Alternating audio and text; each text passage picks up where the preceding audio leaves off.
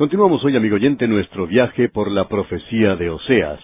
Aún nos encontramos en una porción de las Escrituras donde vemos que Dios está tratando de manera dura con el reino del norte de Israel.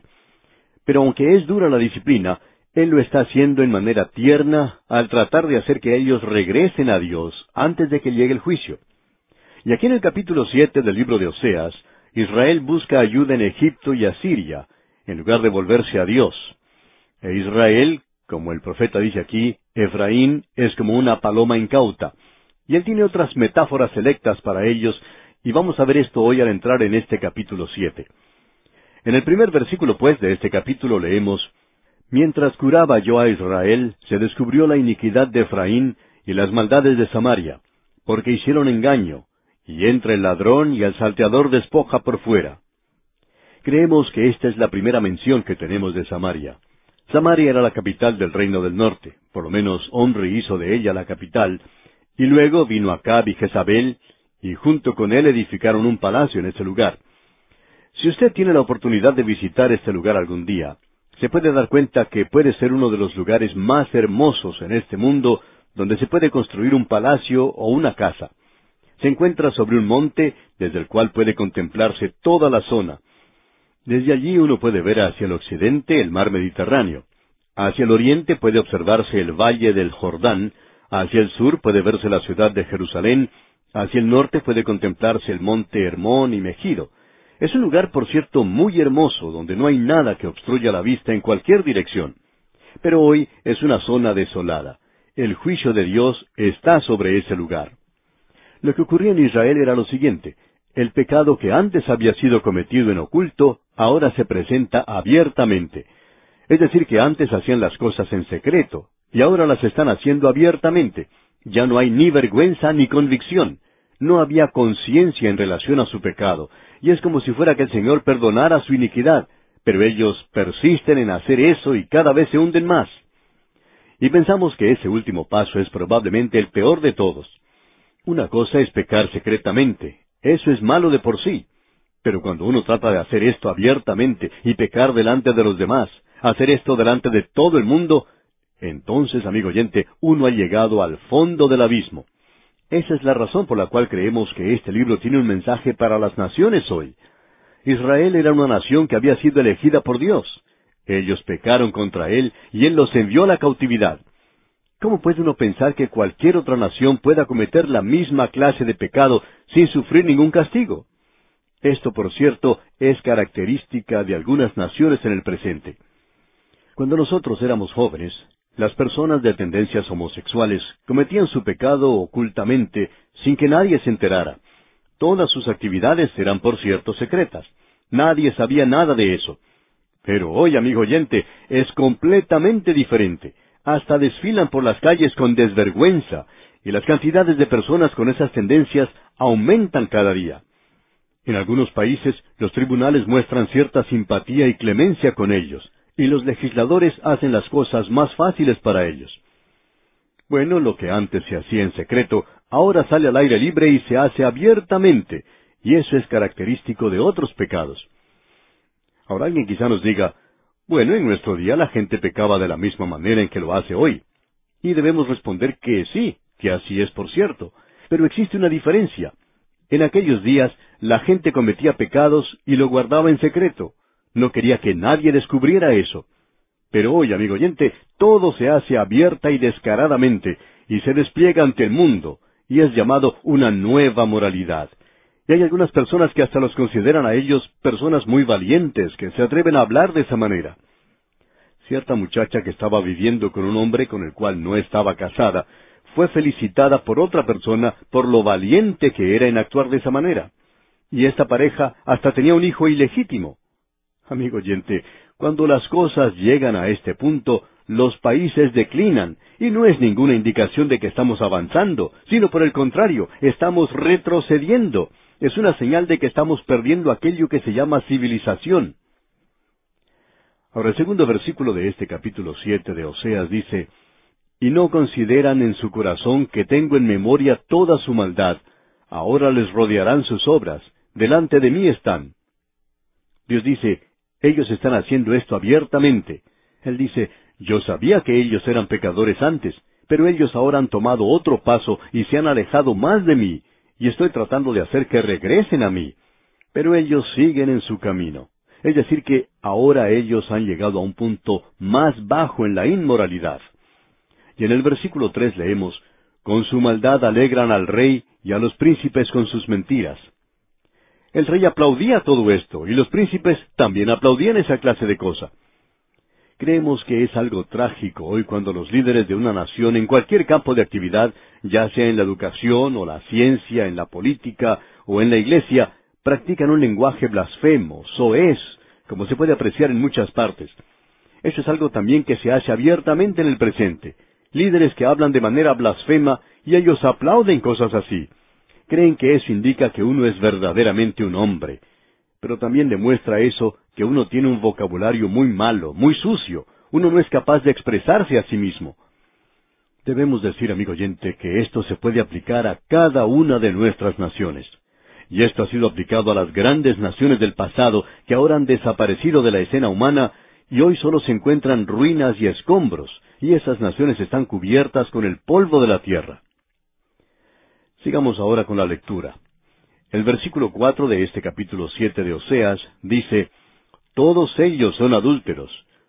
Son como horno encendido por el hornero, que cesa de avivar el fuego después que está hecha la masa, hasta que se haya leudado. Aquí tenemos otra expresión retórica del profeta, y es algo que opinamos es muy interesante. El panadero ha preparado el horno y no lo calienta demasiado, no lo calienta lo suficiente como para cocinar el pan hasta cuando haya leudado la masa. Cuando todo está listo, entonces sí calienta más el horno. Esto es algo tremendo, amigo oyente, y es una metáfora que él aquí está utilizando. Él está hablando aquí de la inmoralidad. Él dice que todos son adúlteros, y él no está hablando aquí en cuanto a adulterio espiritual. Él está hablando aquí de la peor clase de inmoralidad. Él está diciendo aquí que antes ellos trataban de escapar o de tapar estas cosas. Pero ahora dice que es como si fuera un horno caliente, amigo oyente, caliente con la pasión. En el presente uno tiene la impresión de que los hombres están tratando de probar que son viriles y que las mujeres están tratando de probar que son y están alertas sexualmente y que todo esto se presenta abiertamente. Y a mucha gente vemos obsesionada con el sexo, y es algo realmente tremendo, por cierto.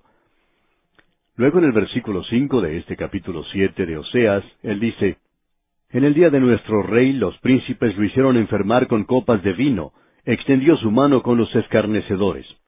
Es decir, que el rey ha llegado a ser un alcohólico y se está comportando vergonzosamente. Y una vez más, algo que mencionamos anteriormente aquí, ¿qué fue lo que hizo caer el reino del norte? Bueno, fue la idolatría, fue el apartarse del Dios vivo y verdadero, y esto siempre lleva a la inmoralidad. Y fue esta gran inmoralidad como ya hemos indicado anteriormente, el vino y las mujeres, la botella y el sexo. Eso es lo que ocupaba la atención de esta gente. Y ahora quisiéramos hacerle una pregunta a usted, amigo oyente. ¿Cuál es la principal ocupación del hombre y de la mujer en todos los caminos de esta vida? ¿No es eso una ocupación o preocupación hoy con el licor y con el sexo? ¿No ha llegado a ser eso algo muy prominente en esta civilización nuestra? Lo que ocurre es que ahora se presenta abiertamente. Y cuando sucedió eso en Israel, Dios dijo, yo tengo que actuar y juzgar, porque los he estado llamando para que regresen. Ustedes fueron pecadores todo el tiempo, pero antes lo estaban haciendo en oculto, y ahora en cambio lo muestran todo abiertamente. Y en el versículo seis dice, aplicaron su corazón, semejante a un horno, a sus artificios. Toda la noche duerme su hornero, a la mañana está encendido como llama de fuego. Es decir, que todo se hace con el propósito de despertar las pasiones de los hombres y las mujeres. Y hoy existen esos argumentos así llamados sofisticados en cuanto a la pornografía. Bien, hoy nosotros somos adultos y deberíamos ser capaces de elegir lo que queremos ver y lo que queremos oír. Pero nosotros no podemos elegir lo que queremos ver y oír por radio hoy y observar en la televisión. Y no puedo yo caminar por la calle sin ver y oír cosas que no quiero. Nosotros no elegimos esto. Ya ha sido elegido para mí por otras personas. Y pensamos que hay muchas personas hoy que quisieran ver mejores cosas y oír mejores cosas de lo que se ve y lo que se escucha en el presente. Todo depende de la libertad de quien esté hablando uno. Ahora en el versículo siete se comienza diciendo, Todos ellos arden como un horno, y creemos que es el cuadro del presente hoy. Este versículo siete dice entonces, Todos ellos arden como un horno y devoran a sus jueces. Cayeron todos sus reyes, no hay entre ellos quien a mí clame. Él comienza a hablar ahora en cuanto a los reyes que han caído. Debemos decir, amigo oyente, que el reino del norte nunca tuvo un buen rey. Si usted estuvo estudiando juntamente con nosotros cuando pasamos a través de los libros históricos de la Biblia, en nuestras notas señalábamos los reyes de Israel y Judá. Judá tuvo algunos reyes buenos. En realidad hubo cinco reyes buenos, y ellos trajeron un avivamiento. Pero el reino del norte nunca tuvo un rey bueno. Cada uno de ellos era un rey tan malo como podía ser. Y Acab y Jezabel, creemos, fueron los que ocuparon el sótano en esa lista. Pero hubo algunos que le prestaban compañía muy de cerca a estos dos. Bien, sigamos adelante en este estudio. Deberíamos agregar que muchos de estos reyes fueron asesinados en el reino del norte. Y hubo como nueve diferentes cambios en la dinastía. Es decir, que todo comenzó con Jeroboam, y uno no va muy lejos de Jeroboam cuando ya comienzan los asesinatos en ese linaje, y comienza otro, y ese no va muy lejos y otra persona es asesinada, y así continúa la cosa sin que haya más de un rey. El hijo de ese rey no alcanza a ocupar el trono de su padre, y ese fue un castigo sobre ellos, y esos reyes eran reyes que Dios no había elegido. Era el linaje de David, y ese era el linaje que Dios iba a bendecir, no es el linaje del norte, y por cierto que no lo bendijo. Ahora en el versículo ocho de este capítulo siete de Oseas leemos Efraín se ha mezclado con los demás pueblos. Efraín fue torta no volteada. A Dios nunca le gusta que se mezclen las cosas. ¿Ha notado usted eso, amigo oyente? No importa lo que sea que usted mezcle. De una forma u otra, Él nunca ha aprobado eso. Sabemos que ciertas mezclas en la comida son cosas deliciosas, y nos gusta también mezclar los jugos de fruta, por ejemplo. Cuando uno mezcla diferentes sabores, tiene como resultado una bebida maravillosa pero por alguna razón extraña Dios nunca gustó de mezclar las cosas. Y Dios dice que es mejor que usted y yo nos quedemos en el propio nivel, con nuestro propio grupo. Y usted puede darse cuenta, amigo oyente, que esto ha sido cierto, y esa es una de las razones por la cual el pueblo de Dios, los hijos de Dios, esos creyentes que han disfrutado del nuevo nacimiento, tienen que comenzar a reconocer que todos nosotros somos hermanos y hermanas en Cristo. Y este asunto de raza o color o de cualquier otra cosa que puede dividirnos no debería dividirnos si estamos en Cristo. Y existe una verdadera división si estamos fuera de Cristo. Luego él dice, Efraín fue torta no volteada. Aquí tenemos nuevamente otra buena ilustración casera, y Oseas usa muchas de ellas. Efraín fue torta no volteada. Ahora, ¿qué es lo que quiere decir? Bueno, si usted ha cocinado alguna vez una tortilla, puede darse cuenta que en aquellos días, cuando ellos cocinaban, no lo hacían en un horno como lo hacemos hoy. Y cuando cocinaban esas tortas o tortillas, a veces permitían que se quemara de un lado mientras que el otro lado estaba todavía crudo. Y eso es lo que se presenta aquí en este cuadro. Aquí tenemos un cuadro de una nación caliente y quemada de un lado, pero cruda del otro lado. ¿Qué cuadro más significativo es este, amigo oyente? quemados de un lado, pero crudos del otro. Soplan caliente y frío hacia Dios. Se cuenta la historia de un hombre que estaba caminando por un monte. En su andar llegó a la casa de una persona bastante extraña, y este hombre que estaba viajando también era una persona bastante extraña. El que vivía en el monte, al ver al hombre que iba viajando y que entró a su casa, le pregunta, ¿Tiene hambre? ¿Quiere entrar a la casa y tomar un poco de sopa? A lo cual el viajero respondió, sí y al entrar se soplaba las manos porque decía que las tenía frías, que tenía mucho frío, y se soplaba un poco las manos. Luego, pues, entró y se sentó para tomar la sopa que le ofreció el dueño de la casa. Y entonces comenzó a soplar el plato de sopa. Y el hombre que vivía en esa casa le preguntó, ¿Qué es lo que está haciendo? A lo cual el visitante respondió, Bueno, está muy caliente, la estoy enfriando. Al escuchar eso, el hombre que vivía en la casa salió de allí corriendo y dijo, no me gusta estar con una persona que puede soplar caliente y frío. Amigo oyente, así son muchas personas hoy. Y así es como actúan en cuanto a su cristianismo. Con cierto grupo de gente soplan caliente y con otras soplan frío. Un día soplan frío mientras que otro día soplan caliente. Y aquí leemos, Efraín fue torta no volteada. Ahora en los versículos nueve al once de este capítulo siete de Oseas leemos, Devoraron extraños su fuerza, y él no lo supo, y aun canas le han cubierto, y él no lo supo. Y la soberbia de Israel testificará contra él en su cara, y no se volvieron a Jehová su Dios, ni lo buscaron con todo esto. Efraín fue como paloma incauta, sin entendimiento. Llamarán a Egipto, acudirán a Asiria. Si usted ha salido a cazar palomas alguna vez, usted sabe que una paloma, si tiene huevos en su nido, o si hay pequeñitos allí, cuando usted se acerca, la paloma comienza a actuar como si tuviera una ala rota y le permite que usted se acerque bastante a ella.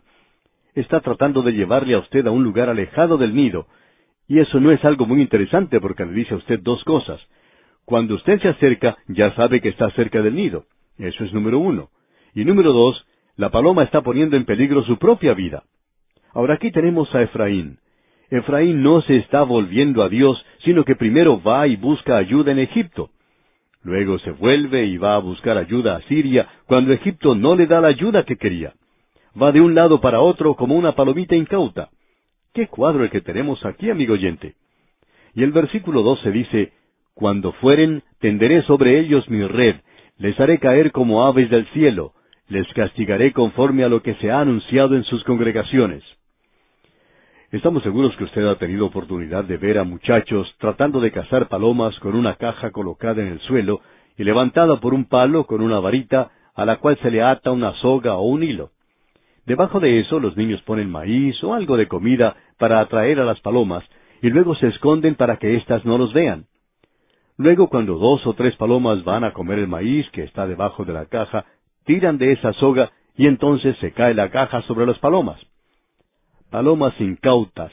Y eso es lo que Dios dice aquí. Ahora, en los versículos doce y trece de este capítulo siete de Oseas, leemos, Cuando fueren, tenderé sobre ellos mi red, les haré caer como aves del cielo, les castigaré conforme a lo que se ha anunciado en sus congregaciones. Ay de ellos, porque se apartaron de mí, destrucción vendrá sobre ellos, porque contra mí se rebelaron. Yo los redimí, y ellos hablaron mentiras contra mí. Dios tenía una redención para ellos, pero aún así esa gente se estaba apartando del Dios vivo y verdadero. Qué cuadro el que tenemos aquí, amigo oyente. Luego en el versículo catorce leemos, Y no clamaron a mí con su corazón cuando gritaban sobre sus camas. Para el trigo y el mosto se congregaron, se rebelaron contra mí. Ellos no se daban cuenta de que el hambre que estaban padeciendo era un juicio de Dios sobre ellos. Ellos estaban clamando que no tenían qué comer. Y el versículo quince y la primera parte del dieciséis dice, Y aunque yo los enseñé y fortalecí sus brazos, contra mí pensaron mal. Volvieron, pero no al Altísimo. Fueron como arco engañoso. Es decir, que uno pone una flecha en ese arco y la cuerda se rompe. Es un arco engañoso. Uno no puede confiar en él. La segunda parte del versículo dieciséis dice, Cayeron sus príncipes a espada por la soberbia de su lengua, esto será su escarnio en la tierra de Egipto. Egipto se burlará de ellos y los pondrá en ridículo por la forma en que se estaban portando en aquel día.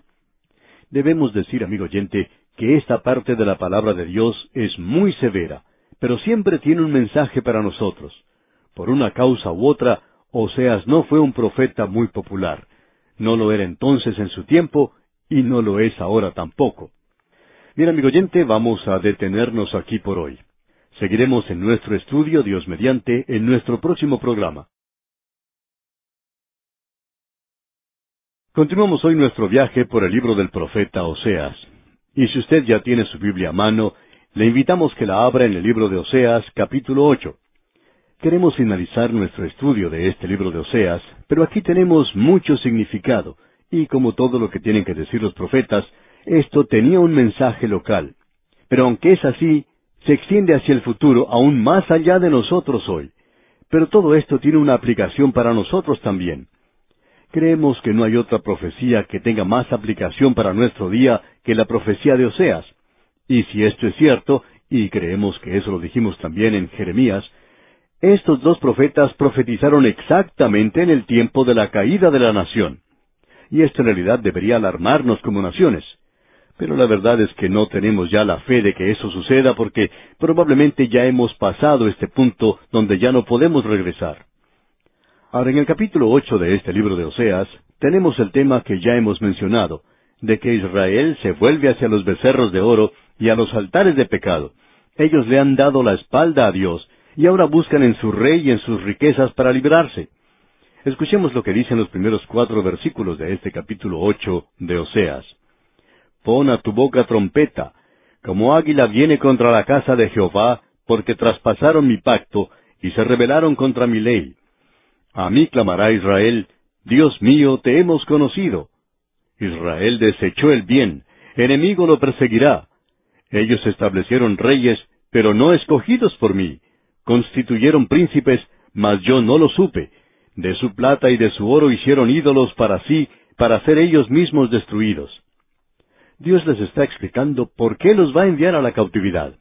Antes se les había declarado sus pecados. Ellos habían quebrantado sus mandamientos.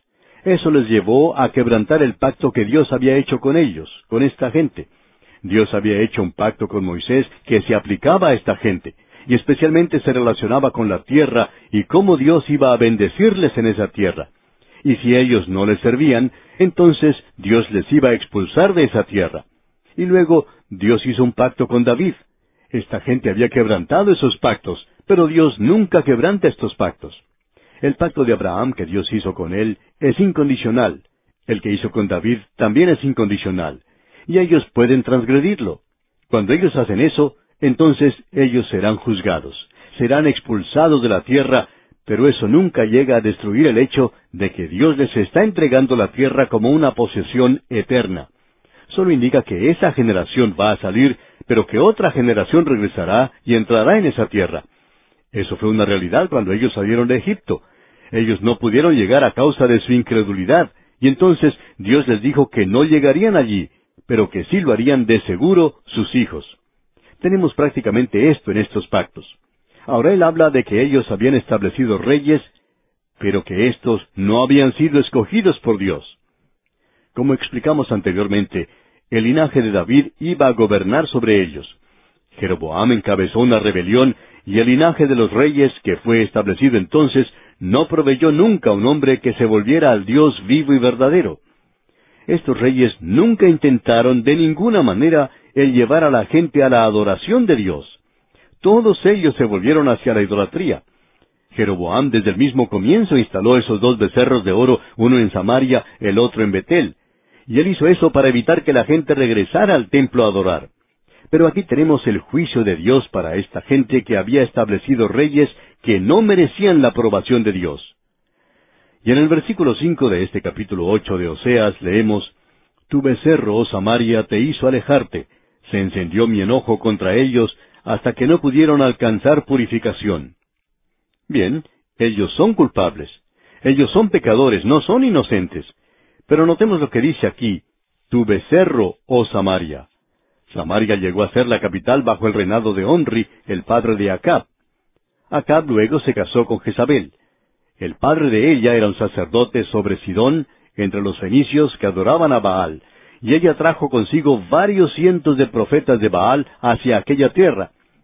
La gente se convirtió entonces en adoradores de Baal. Esa fue la adoración del becerro que se menciona. Así fue establecido este becerro. Entonces Dios dice que se encendió contra ellos su enojo y Él los iba a juzgar. Y aunque ellos han regresado a la tierra hoy, amigo oyente, cuando tuvieron el control de ella, tuvieron que detener todos los viajes hacia las ruinas de la antigua Samaria porque los árabes allí eran hostiles. Aún lo son, y han tenido que construir un nuevo camino hacia esa zona. Aunque es un lugar muy hermoso, es una zona muy poblada, cuando un turista visita ese lugar, descubre que la desolación allí es sobrecogedora. Uno no puede evitar el sentir eso cuando visite ese lugar. Y cuando uno piensa que en ese lugar se había construido antes palacios de marfil y en esas ruinas los arqueólogos hoy dicen que han descubierto hermosas botellas de perfume, de marfil, y muchas otras cosas construidas de este material, hermosas cosas que se han encontrado en las ruinas de ese lugar. Pero cuando uno llega a contemplar las ruinas de ese lugar, siente cierta depresión. ¿Y sabe por qué es eso, amigo oyente? porque Dios ha juzgado a Samaria. Era un lugar muy hermoso, y había edificios muy hermosos en ese lugar, y esa gente estaba adorando a ese becerro. Ahora notemos lo que dice el versículo seis de este capítulo ocho de Oseas. Porque de Israel es también este, y artífice lo hizo. No es de Dios, por lo que será deshecho en pedazos el becerro de Samaria. No sabemos dónde pueda encontrar uno esto. Los arqueólogos no encontraron ningún becerro de oro ni ningún pedazo de él en ese lugar. Fue llevado a algún lugar y hecho pedazos, probablemente fue derretido. Dios dice, ustedes adoraban esta cosa, y eso no es ningún Dios. No es Dios. Se han apartado de Dios para adorar eso, pero eso no les puede ayudar. Escuche lo que dice el versículo siete. Porque sembraron viento y torbellinos segarán. No tendrán mies, ni su espiga hará harina, y si la hiciere, extraños la comerán. Nuevamente tenemos aquí este juicio de hambre como también del enemigo que vino. Y en el versículo ocho leemos, Devorado será Israel, pronto será entre las naciones como vasija que no se estima. ¿Sabe usted dónde están las diez tribus hoy? Hay algunas personas que opinan que ciertas naciones hoy representan a Efraín, pero usted puede leer en los capítulos aquí que hablan del juicio de Dios contra Efraín. Por eso es imposible identificar a cualquier nación del presente con Efraín. Todo esto es absolutamente absurdo, pero hay muchas personas que piensan así. No hay ninguna otra cosa que se mencione aquí sino juicio en cuanto a Efraín. Y en el versículo ocho leemos otra vez, Devorado será Israel, pronto será entre las naciones como vasija que no se estima. Y uno no lo puede localizar y no será capaz de localizarlo entre las naciones tampoco. Nadie puede hacerlo. Estamos seguros de que estaban mezclados con la tribu de Judá cuando regresaron y no hay ninguna forma en que uno los pueda separar. Y ahora están esparcidos por todo el mundo. Quizá haya más personas de Israel en la ciudad de Nueva York, en los Estados Unidos, que en toda la nación de Israel. Y hay muchos más fuera de Israel, muchos, pero muchos más, que los que se encuentran en la tierra en el presente. Por lo menos hay cuatro veces más personas fuera de Israel que en el mismo país. Y luego en el versículo nueve tenemos otra razón específica del porqué de este juicio y castigo. Leamos el versículo nueve. Porque ellos subieron a Asiria como asno montés para sí solo. Efraín con salario alquiló amantes. ¿Y qué condenación es esta? Ellos son como esas mulas, y muchos de nosotros tal vez pensamos que hemos actuado como uno de ellos. Ellos fueron a Asiria para buscar ayuda y trataron de comprar a Asiria, pagar a amantes pero descubrieron que no podían hacerlo. Y Dios utilizará a Siria para juzgarles. Ahora los versículos diez y once dicen, Aunque alquilen entre las naciones, ahora las juntaré, y serán afligidos un poco de tiempo por la carga del rey y de los príncipes, porque multiplicó Efraín altares para pecar, tuvo altares para pecar. Un altar es un lugar para la adoración. Dios le dio a la nación de Israel un altar y nosotros tenemos en la iglesia un altar. Si usted estuvo con nosotros cuando estudiábamos la epístola a los Hebreos, el libro anterior antes de comenzar el estudio de este libro de Oseas, recordará que allí vimos que tenemos un altar y se encuentra en el cielo. El trono de Dios hoy es un trono de gracia. El Señor Jesús es nuestro sumo sacerdote en ese altar y Él hace intercesión por nosotros. En realidad, un altar es un lugar de adoración. Dios dice aquí que ellos habían hecho altares para pecar y que estos altares eran ante Él pecado y no adoración. Ahora, ¿qué es lo que quiere decir con eso? Quiere decir que ellos se han vuelto a los ídolos. En otras palabras, se han vuelto hacia la religión y a la adoración de ídolos. Y que eso no les va a ayudar para nada. Eso traerá juicio sobre ellos. Y la religión, amigo oyente, ha sido una de las peores cosas que ha inventado el mundo. La religión condena, y usted puede observar algunos países en el presente donde hay mucha gente religiosa y donde la gente adora a ciertos animales como las vacas sagradas. Sin embargo, donde la gente se está muriendo de hambre. Amigo oyente, la religión hoy o en el pasado nunca ha ayudado mucho. Ha condenado a la raza humana. Solo el Señor Jesucristo nos puede librar. Ahora el versículo doce de este capítulo ocho de Oseas dice, le escribí las grandezas de mi ley y fueron tenidas por cosa extraña. Es decir, que ellos no sabían nada en cuanto a esto. Permítanos repetir esto una vez más. Lo decimos muchas veces, pero ya que hay tan pocos diciéndolo, lo debemos repetir más de lo que probablemente deberíamos hacerlo. Es sencillamente esto, como ya hemos visto aquí. Dios dice, le escribí las grandezas de mi ley y fueron tenidas por cosa extraña. Ellos ignoran su palabra. Y eso, amigo oyente, es la condenación de esa nación. Y también es la condenación de nuestras naciones en el presente. Algunas de nuestras naciones tratan de pasar por naciones cristianas, civilizadas. Sin embargo, amigo oyente, no somos eso. Y la ignorancia que existe en cuanto a la palabra de Dios hoy es algo sorprendente, amigo oyente. Es por eso que nos dedicamos a enseñar la palabra de Dios.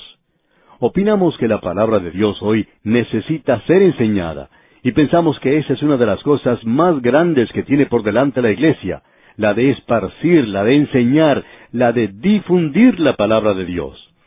No creemos que su predicador tenga que ser un administrador de negocios.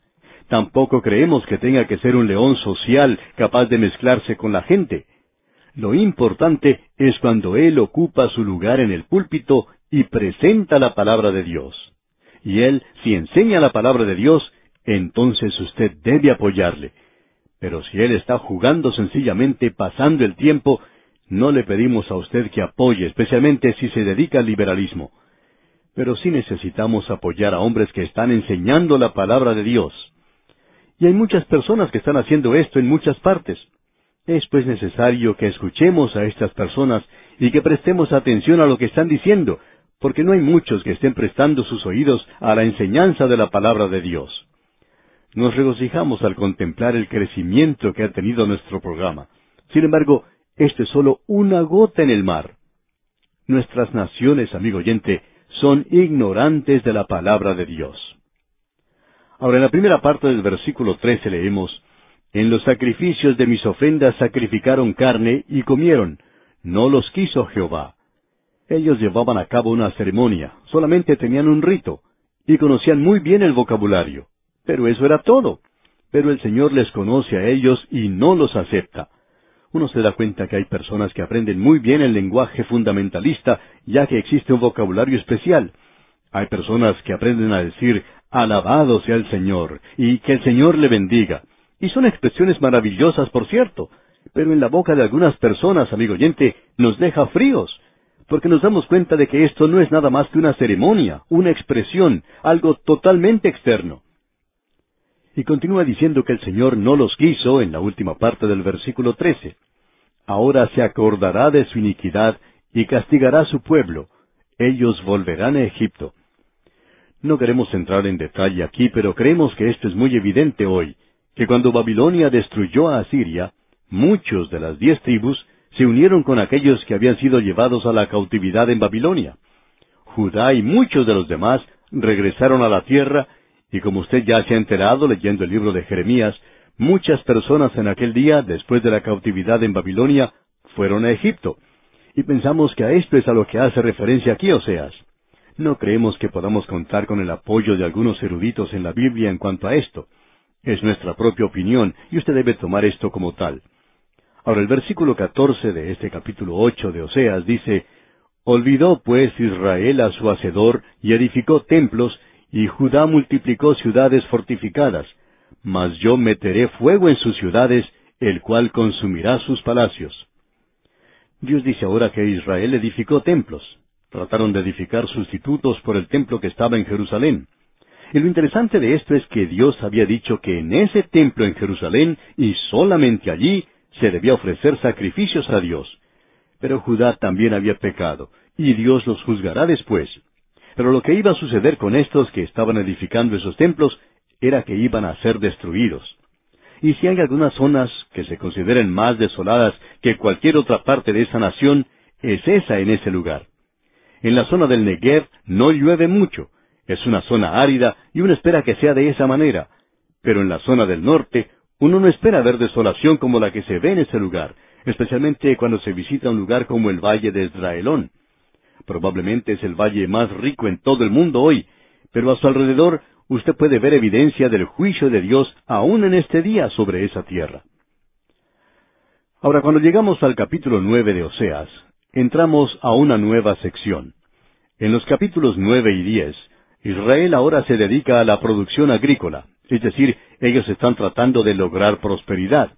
O sea que están tratando de aumentar el valor del dinero y están tratando de aumentar la producción de la tierra. Sin embargo, Dios dice que ellos no son otra cosa sino una nación que se ha apartado de Dios. En el capítulo nueve podemos observar que ellos se han enseguecido por la prosperidad, y sobre ellos se acerca un juicio de hambre. En el primer versículo del capítulo nueve leemos No te alegres, oh Israel, hasta saltar de gozo como los pueblos, pues has fornicado apartándote de tu Dios. Amaste salario de ramera en todas las eras de trigo. Ustedes están tratando de aumentar la producción de la tierra y eso ha llegado a ser un juicio, un castigo sobre ustedes, dice Dios. Estamos viendo en nuestros días que los grandes negocios, e incluso vemos que las corporaciones, no son la bendición que pensábamos iban a ser cuando comenzaron, especialmente en el área de la agricultura, y también en el área de la bolsa de valores. Para algunas personas en muchos países, la bolsa de valores es mucho más importante que las escrituras. Y lo que estaba sucediendo en Israel es que ellos estaban siendo bendecidos. Existía una falsa prosperidad en esa tierra. De paso, digamos que eso está sucediendo también hoy en ese lugar, pero aún hoy ellos se encuentran lejos de Dios. Ahora, en el versículo dos de este capítulo nueve de Oseas, leemos, La era y el lagar no los mantendrán, y les fallará el mosto. Es decir, que en lugar de haber abundancia, les faltará. Y en el versículo tres leemos, No quedarán en la tierra de Jehová, sino que volverá Efraín a Egipto y a Asiria, donde comerán vianda inmunda. Ellos se han estado apartando de Dios, quebrantando la ley. Y ahora Dios dice, yo voy a darles a ustedes una dieta de cosas inmundas. Así es que ellos no van a poder divertirse más. Estaban pecando más, pero lo disfrutaban menos. Y pensamos que eso ocurre con muchas personas hoy. En cierta ocasión un hombre se acercó al predicador en una reunión y le dijo, Pastor, yo ya estoy cansado, realmente cansado de pecar, me siento enfermo de tanto pecar. Como podemos ver, amigo oyente, este hombre estaba pecando más, pero lo estaba disfrutando menos. Y eso fue lo que lo llevó a entregarse a los pies de Cristo. Fue algo tal cual es mencionado aquí en este capítulo nueve de Oseas. Dios dice que lo sacará de la tierra, en los versículos tres y cuatro entonces leemos, No quedarán en la tierra de Jehová, sino que volverá Efraín a Egipto y a Asiria, donde comerán vianda inmunda. No harán libaciones a Jehová, ni sus sacrificios les serán gratos. Como pan de enlutados les serán a ellos, todos los que coman de él serán inmundos. Será pues el pan de ellos para sí mismos, ese pan no entrará en la casa de Jehová usted puede ver a Dios juzgándoles en esta área en particular. Y continuando con los versículos cinco y seis leemos, ¿Qué haréis en el día de la solemnidad y en el día de la fiesta de Jehová? Porque he aquí se fueron ellos a causa de la destrucción, Egipto los recogerá, Memphis los enterrará, la ortiga conquistará lo deseable de su plata, y espino crecerá en sus moradas.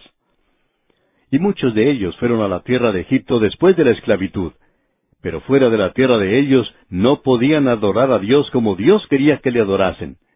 Y luego una ceguera cayó sobre ellos, pero vamos a tener que esperar Dios mediante hasta nuestro próximo programa para estudiar esto. Amigo oyente, continuamos hoy nuestro recorrido por el libro de Oseas, y volvemos al capítulo nueve de este libro, y en esta sección de la profecía de Oseas, vemos que se presenta el juicio porque Israel se ha apartado de Dios y se ha entregado a toda clase de cosas, a la idolatría. En esta ocasión ellos están mirando hacia la prosperidad, como que esto es una indicación que todo anda bien. Sin embargo, están a las puertas mismas del juicio de Dios. Al continuar nuestro estudio vamos a destacar dos o tres cosas aquí en este capítulo nueve. Ahora, al comenzar este capítulo dice, No te alegres estaban pecando más, pero en realidad lo estaban disfrutando menos. Dios dice que ellos estaban comportándose como rameras. Y el versículo uno termina diciendo, amaste salario de ramera en todas las eras de trigo. Económicamente todo andaba bien y había mucha abundancia. Los almacenes estaban repletos de comida. Había mucho de licor para comprar, bastante vino, y eso los engañaba. Eso, por supuesto, es lo que ha engañado a muchas naciones. Al finalizar la Segunda Guerra Mundial, por ejemplo, se predijo que los Estados Unidos iban a sufrir mucho.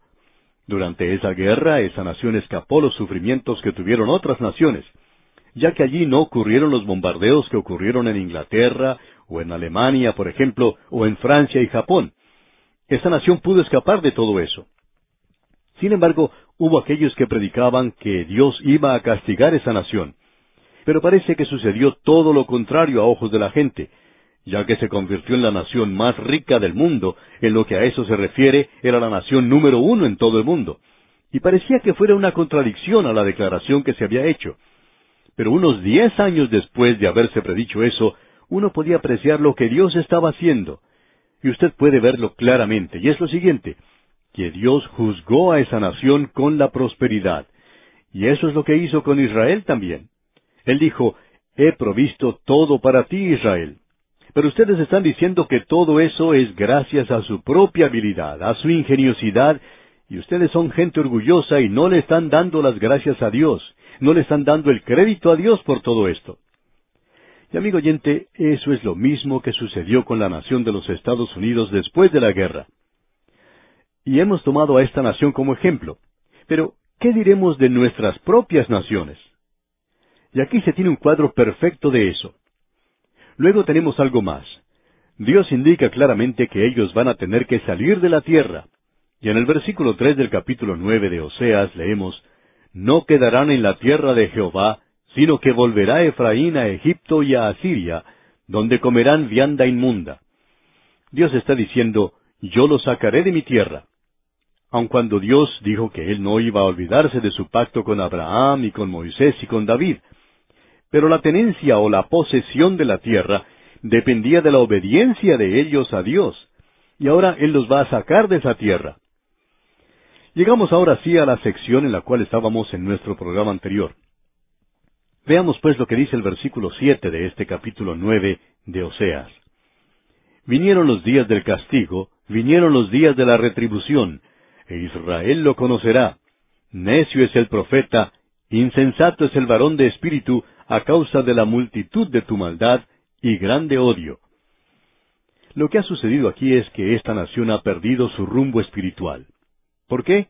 A causa de los líderes. Hace muchos años hubo una gran lucha en la iglesia entre lo que se conoce como los fundamentalistas y los modernistas. Los modernistas proponían el Evangelio social, aquellos que siempre hacían bien a los demás, y ellos decían tener altas normas éticas. Uno se inclinaba a estar de acuerdo con ellos en estas falsas normas éticas, porque uno descubre que hay muchos fundamentalistas que no operan con altas normas, y eso sucede aún en el presente. Uno opinaba que quizá los liberales estaban un poquito más avanzados en cuanto a eso, y por cierto que nos molesta a aquellos que tenemos tendencias fundamentalistas. Pero al observar lo que dice Oseas, podemos repetir sus palabras, que por supuesto no son lo que nosotros decimos. Él dice, necio es el profeta, Ahora, ¿tenían ellos realmente una alta norma ética? Bueno, cierto pastor de tendencia liberal propuso a los jóvenes de su país que quemaran sus libretas militares. Eso era contra la ley de su país. Y él también enseñó a los jóvenes a llevar a cabo reuniones de protesta, a quemar esas libretas, y que había una ley más alta que la ley de ese país, y él proponía eso. Pues bien, esto llevó a algunos jóvenes a tener grandes problemas. Y los jóvenes decían, bueno, si eso es ética, entonces puedo seguir eso. Y amigo oyente, podemos decir lo siguiente, y usamos esto nada más que como algo para ilustrar lo que queremos decir. Podemos decir que eso es una realidad en todas partes hoy. El liberalismo hasta ha perdido su norma moral en el presente, y en algunos lugares ocurren cosas muy malas, como que la policía encuentra drogas en algunas iglesias liberales. Por eso es que podemos repetir las palabras del profeta Oseas, que dijo, Necio es el profeta. Él es el que guía a la nación en un camino equivocado. Y el liberalismo es responsable por las cosas que se han hecho después de la Segunda Guerra Mundial. Y hasta el día presente uno puede ver los resultados que esto ha traído a las naciones. Amigo oyente, el fundamentalismo quizá actúe demasiado fanáticamente, pero debemos decir que el fundamentalismo no ha llevado a las naciones al problema en que se encuentran hoy. En algunos colegios o seminarios liberales se criticaba a los grandes predicadores de la época de ser fanáticos. Las cosas que se enseñaban a los estudiantes en el pasado en las escuelas liberales no dieron el resultado que los profesores decían que daría. Nunca tuvo el resultado que ellos esperaban que tuviera. Amigo oyente, ellos han dado las espaldas a Dios, y por eso llegaba el juicio. Ellos no podían discernir nada que fuera espiritual. En el día de hoy recibimos cartas de muchas personas que están abandonando sectas y cultos y damos gracias a Dios por ello. Pero, ¿cómo es que fueron atrapados en todas estas cosas? Solamente tenemos una explicación, y es la ignorancia de la palabra de Dios, la falta de discernimiento espiritual. Dios dice que Él los va a castigar por esto, y aquí tenemos esta norma. Aquí tenemos esto como una ilustración para cualquier nación que trata de hacerse pasar por una nación cristiana. Ahora en el versículo ocho de este capítulo nueve de Oseas leemos Atalaya es Efraín para con mi Dios, el profeta es lazo de cazador en todos sus caminos, odio en la casa de su Dios. Evidentemente había algunos fanáticos fundamentalistas en aquel día que estaban advirtiendo a la gente. Sin embargo, dice aquí que el profeta es lazo de cazador en todos sus caminos. Y ese es un lenguaje bastante duro. Nosotros nunca utilizaríamos esa clase de lenguaje para hablar del liberal hoy, y aún así nosotros opinamos que el liberalismo controla el medio noticioso del presente. Es imposible poder pasar un mensaje fundamental en la televisión o en la radio hoy. El liberalismo no aprueba eso y lo rechazaría. Sin embargo, tienen una vaca sagrada, por decirlo así, en la libertad de prensa, la libertad de expresión. Los fundamentalistas, por su parte, tienen muy poca libertad en el presente. Estamos seguros de eso. Pero debemos decir lo siguiente, que el liberalismo, ya sea en la política, ya sea en los medios noticiosos o ya sea en el púlpito, es como un lazo de cazador, es como una trampa preparada y eso obra como un lavado cerebral para la gente hoy. Es a causa de eso que estamos padeciendo en el presente. Y es hora de que alguien presente un diagnóstico y el remedio en un caso como este. El problema es que nos hemos apartado de Dios como naciones. Y esa es la condición del presente. Y el nombre de Dios se utiliza mucho en las grandes capitales, pero solo como una expresión, y solo ha llegado a ser una blasfemia, ya que nunca se presenta en forma de oración o de adoración a Dios. Continuamos adelante y veamos lo que dice el versículo nueve de este capítulo nueve de Oseas. Llegaron hasta lo más bajo en su corrupción, como en los días de Gabaa, ahora se acordará de su iniquidad, castigará su pecado. Aquí se expresa esto muy claramente, y no deja ningún lugar a dudas de que Dios va a juzgar, Dios va a castigar el pecado. Quizá a usted no le guste esto, amigo oyente, pero eso es exactamente lo que Él está diciendo, y Él va a castigar el pecado. Ahora, en la primera parte del versículo diez, Él dice que algo más le va a suceder a usted. Escuche lo que Él dice. Como uvas en el desierto hallé a Israel, como la fruta temprana de la higuera en su principio vi a vuestros padres. Ahora la viña y la higuera son símbolos de la nación de Israel, y eso está muy bien establecido a través de toda la palabra de Dios. Y Osea simplemente lo dice. De modo que este versículo diez dice, Ellos acudieron a Baal peor, se apartaron para vergüenza, y se hicieron abominables como aquello que amaron. Ellos no solo establecieron la adoración en Samaria y Betel, o sea, la adoración a esos ídolos, sino que también trajeron los profetas de Baal cuando reinó Acab y Jezabel. Notemos ahora lo que Dios dice de una manera muy clara en el versículo once. La gloria de Efraín volará cual ave, de modo que no habrá nacimientos, ni embarazos, ni concepciones. Si usted ha salido a cazar aves alguna vez y ha pasado las frías horas de la mañana esperando a que salga el sol y en instantes antes de que eso suceda y uno pueda compensar su caza, algún insensato dispara su arma y de pronto todas las aves que estaban cerca del lugar donde usted estaba salen volando, y usted las puede ver apartándose. Pues bien, así era la gloria de Israel, se estaba apartando. Esta nación había tenido un impacto tremendo sobre el mundo antiguo, pero esa gloria se estaba apartando como ave. De modo que no habrá nacimientos, ni embarazos, ni concepciones. Y el versículo doce continúa diciendo, Y si llegaren a grandes sus hijos, los quitaré de entre los hombres, porque hay de ellos también, cuando de ellos me aparte. Dios dice, yo voy a castigarlos. Y uno de los castigos era lo siguiente, lo que él había prometido a Abraham era no sólo entregarle la tierra, sino que iba a multiplicar su simiente. Ellos eran como la arena junto a la mar. Y luego Dios dice que serán como las estrellas del cielo. Y Dios había cumplido con eso, pero ahora ellos han pecado. Y Dios dice, ahora ustedes van a tener una gran disminución en la natalidad, y eso será parte de mi castigo, de mi juicio sobre ustedes, y ustedes no tendrán que recurrir a aquello que es en realidad asesinato. Ustedes no tendrán que recurrir al aborto. Eso es cuando solamente se utiliza para escapar o para pecar como se hace en el presente. Y en el versículo trece de este capítulo nueve de Oseas leemos Efraín, según veo, es semejante a Tiro, situado en lugar delicioso, pero Efraín sacará a sus hijos a la matanza. Hasta este punto Dios no había castigado a Tiro. Tiro era un gran centro comercial ubicado en un lugar muy hermoso. Era como una fiebre en el reino del norte y se había convertido en un centro comercial también, y estaban buscando ser eso. Existía una falsa prosperidad, digamos de paso, y eso los estaba engañando, como ya hemos dicho.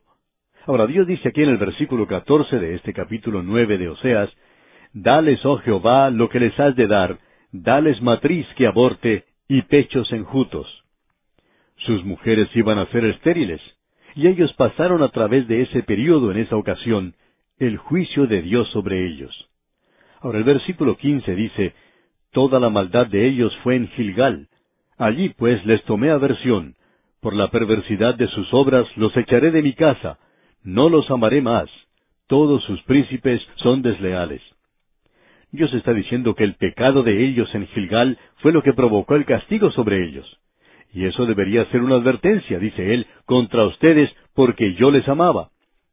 Ahora él dice, los volveré a castigar otra vez, y ustedes llegarán a la conclusión de que yo no los amo más. Y en el versículo 16 leemos, Efraín fue herido, su raíz está seca, no dará más fruto. Aunque engendren, yo mataré lo deseable de su vientre. No solo el fruto de la tierra, sino el nacimiento de los hijos. Y el versículo 17 dice, Mi Dios los desechará, porque ellos no le oyeron, y andarán errantes entre las naciones. Alguien ha dicho que lo que ha caracterizado al judío ha sido el judío errante y el personaje Sherlock en la obra de Shakespeare. Ahora no estamos de acuerdo con eso, pero lo que Dios dice es que ellos van a ser errantes entre las naciones. Él los ha expulsado. Las diez tribus como tales no han regresado. Ellos regresaron con Judá, eso es cierto, y hubo allí cierta mezcla y ellos se esparcieron a través de esa tierra. Uno los puede encontrar en Galilea. En efecto, allí fue donde vivieron María y José, y ellos eran miembros de la tribu de Judá, pero se encontraban en ese lugar. Así es que hubo una dispersión tremenda en esa tierra, aunque ellos regresaron de la cautividad de Babilonia y las diez tribus regresaron con ellos. Después de todo, cuando Babilonia destruyó a Asiria, ellos se apoderaron de las diez tribus que estaban con ellos, y fueron todos unidos, mezclados, se mezclaron con los demás. Y ellos regresaron a la tierra. Así que hoy el judío promedio no puede decir en realidad a qué tribu pertenece. Aun así, Dios dice que lo sabrá algún día. Bien, llegamos ahora al capítulo diez de Oseas. Llegamos a un capítulo muy interesante una vez más, y aún estamos en esta sección donde Dios dice que el castigo viene sobre ellos.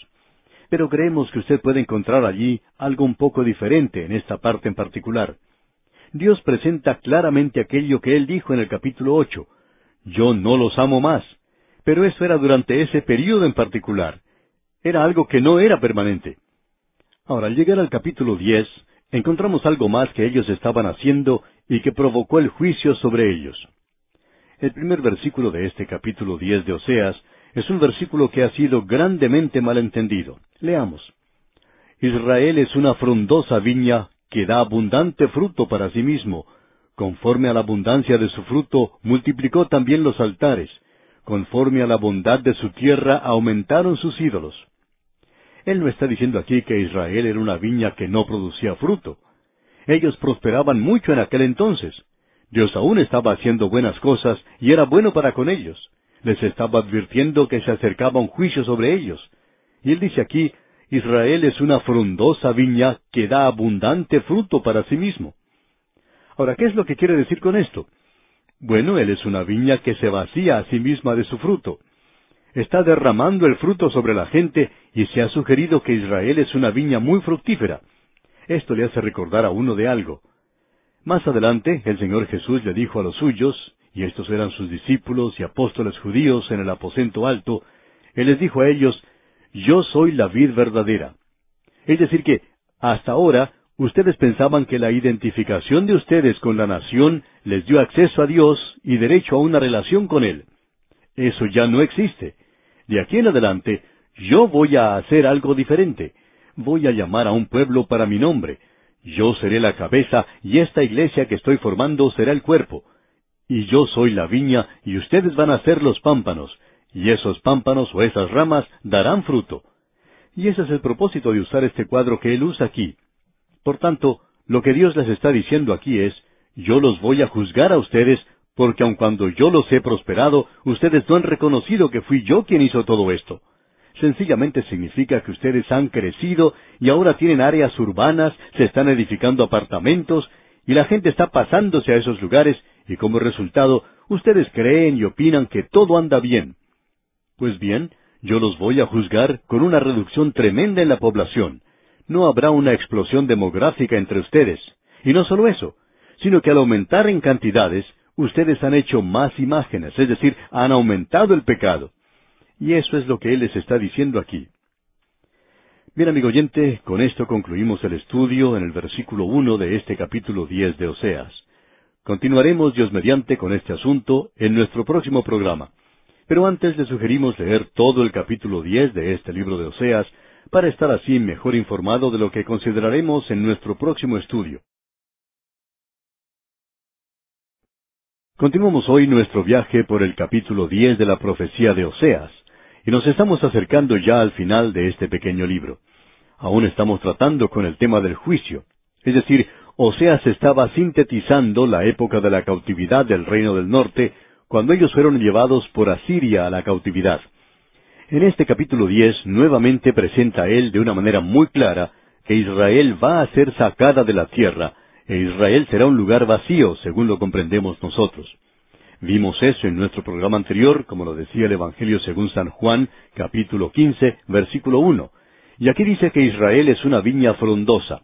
Bien, el Señor Jesucristo dijo, Yo soy la vid verdadera, lo que indica que ellos ya no iban a adorar más a través del templo, sino que deberían ir por medio de él al Dios vivo y verdadero. Israel es una frondosa viña que da abundante fruto para sí mismo, sencillamente quiere decir que la viña estaba derramando su fruto y que esa prosperidad los estaba ensegueciendo en cuanto a la verdadera condición en la que se encontraban. También sugerimos que Dios había enseguecido a algunas naciones con una prosperidad y un poder al final de la Segunda Guerra Mundial, mientras que otras naciones estaban sufriendo. Entonces, esas naciones que habían tenido cierta prosperidad se convirtieron en grandes naciones. Y deberían haber sido un ejemplo, pero no hicieron lo que debieron haber hecho, haber enviado Biblias a otros lugares y también misioneros. Fue la Biblia lo que hizo que algunas de esas naciones llegaran a ser grandes naciones. Pero ahora se están apartando de sus enseñanzas, son ignorantes en cuanto a Dios, y Dios juzga eso. Amigo oyente, esta no es una conclusión pesimista, esta es una conclusión lógica observando lo que ha ocurrido en el pasado. Y hay muchas naciones hoy que están en la ruina y en los escombros de esta tierra, y eso es consecuencia del juicio de Dios sobre ellos. Ahora en el versículo dos del capítulo diez leemos Está dividido su corazón, ahora serán hallados culpables. Jehová demolerá sus altares, destruirá sus ídolos. El corazón de ellos está dividido. En realidad ellos adoraban a Dios, no dice que no lo hacían, y muchas personas en Jerusalén iban a ese lugar en los días de fiesta, como lo habían hecho anteriormente, y estaban adorando a Dios. Ellos hacían mucho esto, pero luego regresaban e iban a adorar al becerro de oro y adoraban a Baal. Así es que su corazón estaba dividido. Iban en una dirección un día y luego iban en otra dirección al día siguiente.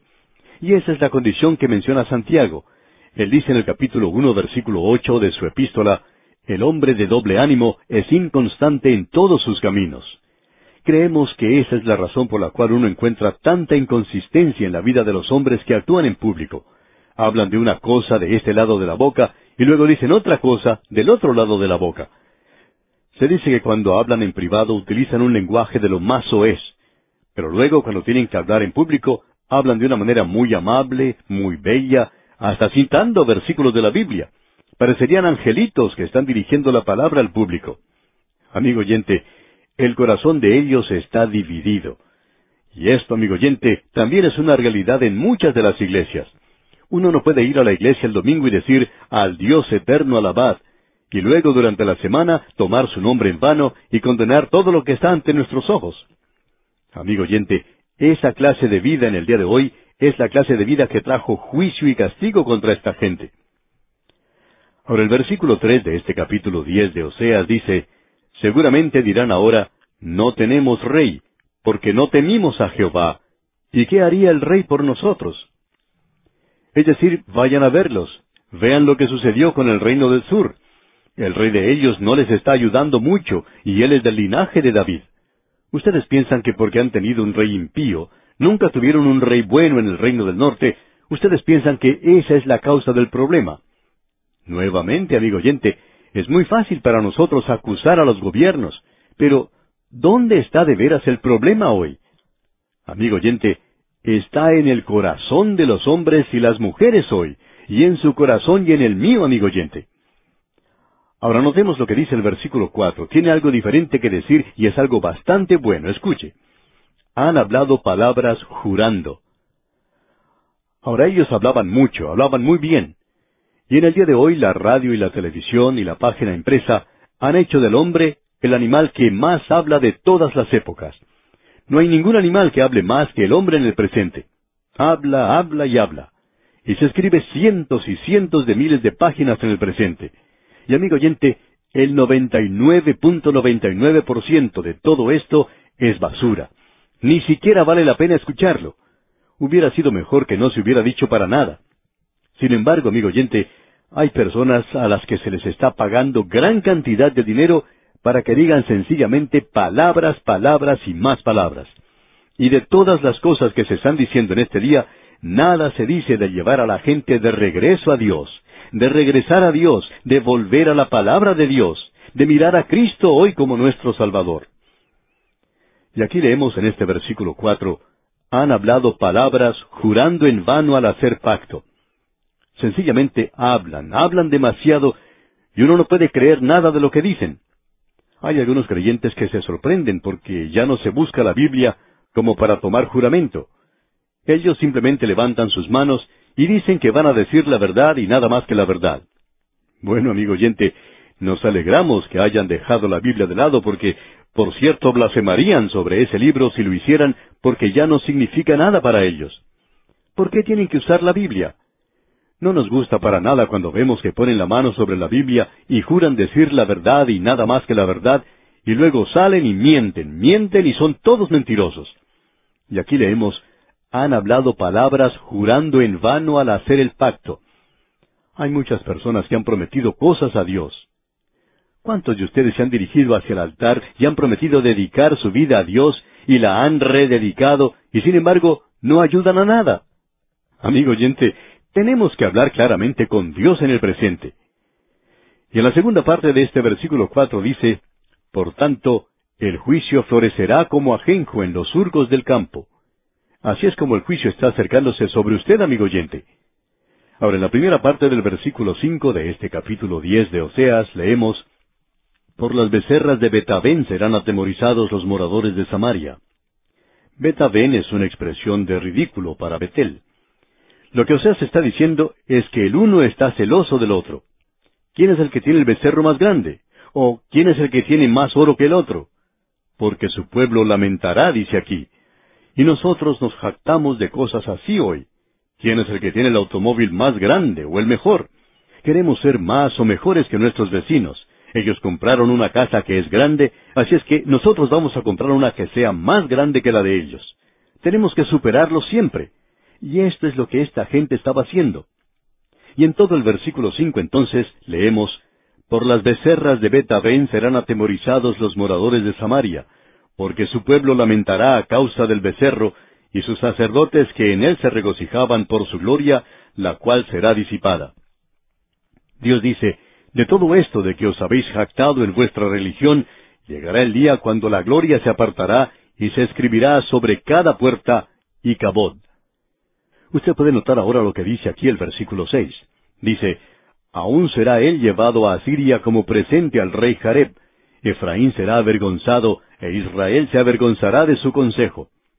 Él dice, si ustedes realmente se quieren enterar, ese becerro de oro que tienen allí en Samaria y el otro que está allá en Betel van a ser llevados y entregados como regalo. Y será un regalo muy bueno para el rey. Había mucho oro allí, como usted puede apreciar. Y aquí leemos, Efraín será avergonzado e Israel se avergonzará de su consejo. Es decir, que su consejo llegaría a ser completamente nada. Luego en el versículo siete leemos, De Samaria fue cortado su rey como espuma sobre la superficie de las aguas. Es decir, que Dios dice que Él cortará al rey del reino del norte, que ese linaje y el otro linaje en el reino del sur, de Judá, desaparecerán completamente. Eso es lo que Él está diciendo aquí, de que ya no quedará nada en el mundo. Él será nada más que espuma sobre la superficie de las aguas. Eso es todo. Y continuamos leyendo aquí en la primera parte del versículo ocho, y los lugares altos de Avén serán destruidos, el pecado de Israel. Es decir, que ellos están adorando toda clase de ídolos. Como ya hemos dicho anteriormente, ellos colocaban un lugar donde adorar en cada sitio elevado. Y aquí en la segunda parte de este versículo ocho leemos, Crecerá sobre sus altares espino y cardo, y dirán a los montes, cubridnos, y a los collados, caed sobre nosotros. El castigo se acerca. Ese es el juicio, digamos de paso, que vendrá durante el período de la gran tribulación también. Luego continuamos leyendo en el versículo nueve, Desde los días de Gabá has pecado, oh Israel. Allí estuvieron. No los tomó la batalla en Gabá contra los inicuos. Usted recordará que eso ocurrió cuando Josué pidió que el sol se detuviera en su lugar. Él en realidad no necesitaba más sol. Si usted ha estado alguna vez en aquel lugar y ha visto cómo es el sol, entonces se dará cuenta que no hace falta más luz solar. Lo que él quería era simplemente más luz para ver. Él quería luz para poder continuar la batalla, y Dios le bendijo allí. Pero en el mismo lugar donde Dios le bendijo, Dios ahora les castigará. Ahora en el versículo diez y la primera parte del versículo once de este capítulo diez de Oseas, leemos, Y los castigaré cuando lo desee, y pueblos se juntarán sobre ellos cuando sean atados por su doble crimen. Efraín es novilla domada que le gusta brillar. Usted recuerda cómo el apóstol Pablo dijo esto. Él lo usó para halagar al predicador diciendo, el predicador es digno de su salario. Pablo decía, no se incomoden al pagar al predicador. Si él es un maestro que enseña la Biblia y que está estudiando la palabra de Dios y trata de ayudar, entonces no se incomoden al pagarle, porque ustedes hasta permiten que el buey que trilla coma del grano. Y eso era parte de la ley de Moisés. Ahora, en la segunda parte de este versículo once, Dios dice, Mas yo pasaré sobre su lozana cerviz. ¿Por qué? Porque esta novilla ha sido bien alimentada, ha sido bien cuidada, pero es una novilla que se está apartando, y ya veremos eso en unos instantes. Luego él dice en la última parte del versículo once, Haré llevar yugo a Efraín, arará Judá, quebrará sus terrones Jacob. A ellos les gustaba mucho trillar el grano, a ellos les gustaba mucho esa maravillosa y abundante cosecha que podían tener, pero no les gustaba ni siquiera la idea de ir a trabajar en la tierra, a arar y a quebrar los terrones. Hay algunos que tienen que trabajar en el campo y que no les gusta trabajar con el algodón. Pero a veces es necesario salir y trabajar cortando algodón para poder uno comprarse ropa más adelante. Y por cierto que hay cosas que uno debe hacer y las cuales no les gusta hacer, amigo oyente. Y Dios dice, yo te pondré a hacer las cosas que no te gusta hacer. Y luego en la primera parte del versículo doce dice, Sembrad para vosotros en justicia, segad para vosotros en misericordia. En otras palabras, esto sencillamente está diciendo lo que el apóstol Pablo dijo, y Pablo no se lo dijo a un mundo incrédulo, él se lo dijo a los creyentes. No os engañéis, Dios no puede ser burlado, pues todo lo que el hombre sembrare, eso también segará. Así lo vemos en su epístola a los Gálatas, capítulo seis, versículos cinco, siete y ocho. Ahora aquí en el versículo doce de este capítulo diez de Oseas, leemos, Sembrad para vosotros en justicia, segad para vosotros en misericordia, haced para vosotros barbecho, porque es el tiempo de buscar a Jehová hasta que venga y os enseñe justicia. Ustedes siembran en justicia y cualquier cosa que siembren, eso recogerán, recibirán justicia. Es imposible vivir hoy, amigo oyente, según las normas de Satanás y esperar recoger una recompensa de parte de Dios. Ningún creyente puede esperar eso tampoco. Luego en el versículo trece de este capítulo diez de Oseas leemos Habéis arado impiedad y segasteis iniquidad, comeréis fruto de mentira, porque confiaste en tu camino y en la multitud de tus valientes. Nuevamente se repite, lo que uno siembra, eso es lo que va a cegar. Comeréis fruto de mentira, porque confiaste en tu camino y en la multitud de tus valientes. Es decir, ustedes han mentido, y los hombres valientes en los cuales habían confiado, los líderes, ellos también mintieron. Ustedes han recibido lo que merecían. Usted recuerda que Daniel había recibido un mensaje de Dios que decía, El Altísimo gobierna el reino de los hombres, y a quien quiere lo da, y constituye sobre él al más bajo de los hombres. Y en el día de hoy, amigo oyente, no importa cuál partido político es al que uno dice que pertenece, a cuál grupo pertenece uno. Debemos decir que una gente que es pecadora y sin Dios no puede elegir a un hombre que sea un líder destacado. Si usted va a ser un mentiroso, esa es la clase de gente que usted va a elegir para su gobierno. Si usted es una persona adúltera, eso es lo que usted va a buscar. Un ladrón, eso es lo que usted va a recibir. Amigo oyente, usted no puede ganarle a Dios en esto. Los griegos tenían un dicho que decía, los dados de los dioses están cargados. Y amigo oyente, Dios dice prácticamente lo mismo. Dios dice, no juegues conmigo, tú vas a perder. Si usted cree que puede ser un mentiroso, un adúltero, un ladrón y salirse con la suya, amigo oyente, entonces tenemos que decirle algo. Cuando se echen esos dados, esos dados de la vida, si usted piensa que va a salir ganador, está equivocado, amigo oyente. Ya se puede dar cuenta usted de cuál será el resultado. Amigo oyente, cuando usted está pecando, eso es lo que va a recoger. No puede escaparse. Y si usted pudiera escapar, amigo oyente, cualquiera pudiera escapar, entonces eso quiere decir que Dios es un mentiroso y la Biblia no es algo cierto, si usted puede ganar en esto. Pero no creemos que lo pueda hacer, amigo oyente. Hasta este día, por lo menos, nadie le ha podido ganar a Dios. Nos gustaría tener aquí a Jezabel, también a Judas y otros pocos que vivieron en el pasado. Si pudiéramos traerlos a estos que ya han muerto, pensamos que ellos nos dirían la misma cosa.